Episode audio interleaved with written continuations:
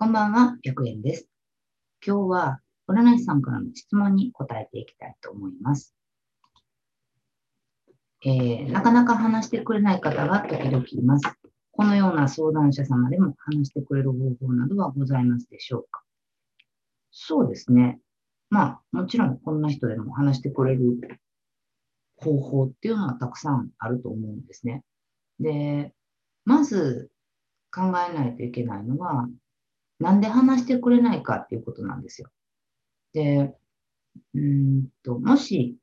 この相談者さんが新規さんだった場合、新規さんの場合って、やっぱり、依頼者さんも、占い師さんもそうなんですけど、この人、どんな人かなとか、この人どうかなっていうふうに思ってるんですね。で、まあ、当然なんですけど、うん、まあ、新しくデビューした占い師さんとかだったら、まあ、試してみようっていう相談師さんもいてるんじゃないかなと思うんですね。で、そういう人たちっていうのは、やっぱり、まあ、ちょっと、いつも言うんですけど、心の扉が閉じてる状態なんですよ。で、まあ、閉じてるから、じゃあ絶対開かないかって言ったらそういうわけではなくて、まあ、占い師さんはその心の扉を一つずつノックして開けていくっていうことをしていく必要があるんですね。で、話してくれる方法っていうのは、えー逆に言うと、どうやったら話してくれるかなって考える必要があって、えっと、通り一辺倒にこういうふうにしたら話してくれるようになるよっていうのってあんまりないんですよ。で、そうじゃなくって、その相談者さんがなんで、えー心の扉を開いてくれないかっていうことを考える必要があって、えー扉っていうのも一つだけじゃないんですね。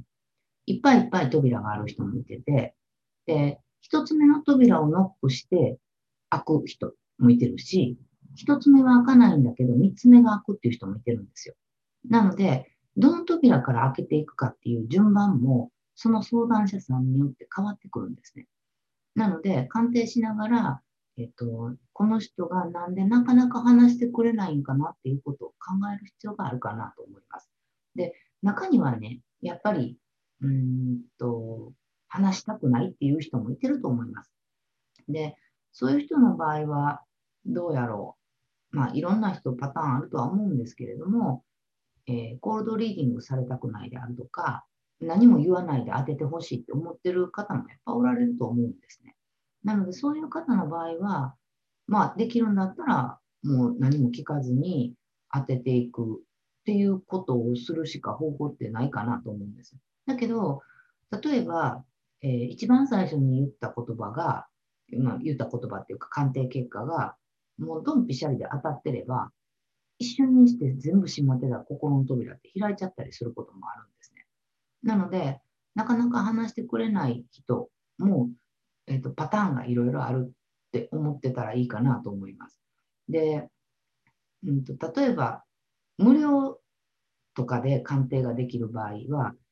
と無料の範囲内で鑑定してほしくて、なおかつ、ちょっとこの先生どうかなって試してみたいとか思ってる人に関しては、なかなかやっぱり開きにくいかなっていう気はします。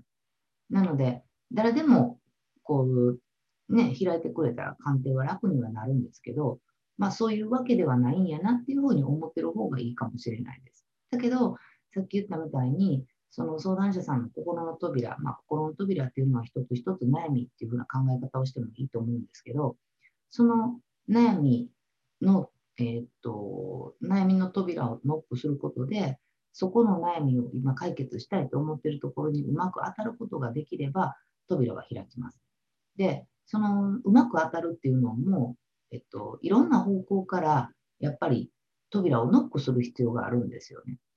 なので、一回ノックして、えー話してくれへんかったから、この人はもう話してくれへん人なんやっていうふうに決めつけちゃうっていうのはちょっともったいないかなっていう気がします。なので、基本的には、うんと相談者さんっていうのは、何か悩みがあるからかけてきてくれるわけですね。これは電話でもチャットでも対面でも全部同じだと思うんですけれども、そもそも悩みがあるから依頼してきてくれるので、その、うん、と悩みがど、どの悩みを解決して、しないといけないかっていうのは、えっと、占い師さんがやっぱりいろんな角度から扉をノックするしか方法って実はないんですね。で、逆に、その、すごく心をなんか、この扉全開で来る相談者さんっていうのもいらっしゃると思うんですよ。で、こういう方っていうのは、多分、うんと、もしかしたら、あなたの過去最高の鑑定分数になったとかっていうパターンって少なくないんですね。で、なんでそうなるかって言ったら、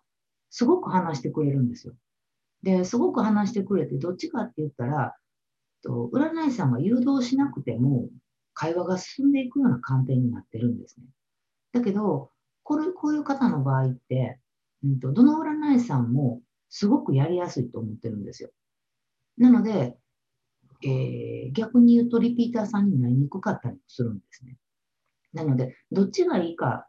ていうのはちょっと、どっちも、まあ、問題ないとか、どっちも相談者さんなので、それは問題ないんですけれども、こういうちょっと話、なかなか話してくれない方の方が、やっぱり難しいなと思ってる占い師さんが多いので、こういう方が話してくれるような鑑定ができるようになれば、本当、うんと、いろんな人の心の扉を開ける占い師さんになっていくんじゃないかなと思います。なので、えどの扉をノックしたら開くんかなっていうのを考えながら試してみるっていうことを一回してみるといいかなと思います。とは言っても、まあ、なかなかこういう方っていうのは難しいと思うので、うんとまあ、まあ、結構な失敗もすると思います。だけど、失敗してやっていったらなんとなくコツもつかめるかなと思うので、まあ、とりあえずは心の扉をノックしてみる。いろんな角度からノックしてみるっていうことを試してみるといいかなと思います。ということで、この占い師大学では、プロの占い師さんがちょっとでも活躍できたらいいなと思って動画を配信しています。チャンネル登録がまだの方はチャンネル登録お願いします。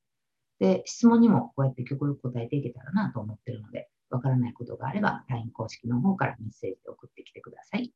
ということで本日の動画は終了です。ありがとうございました。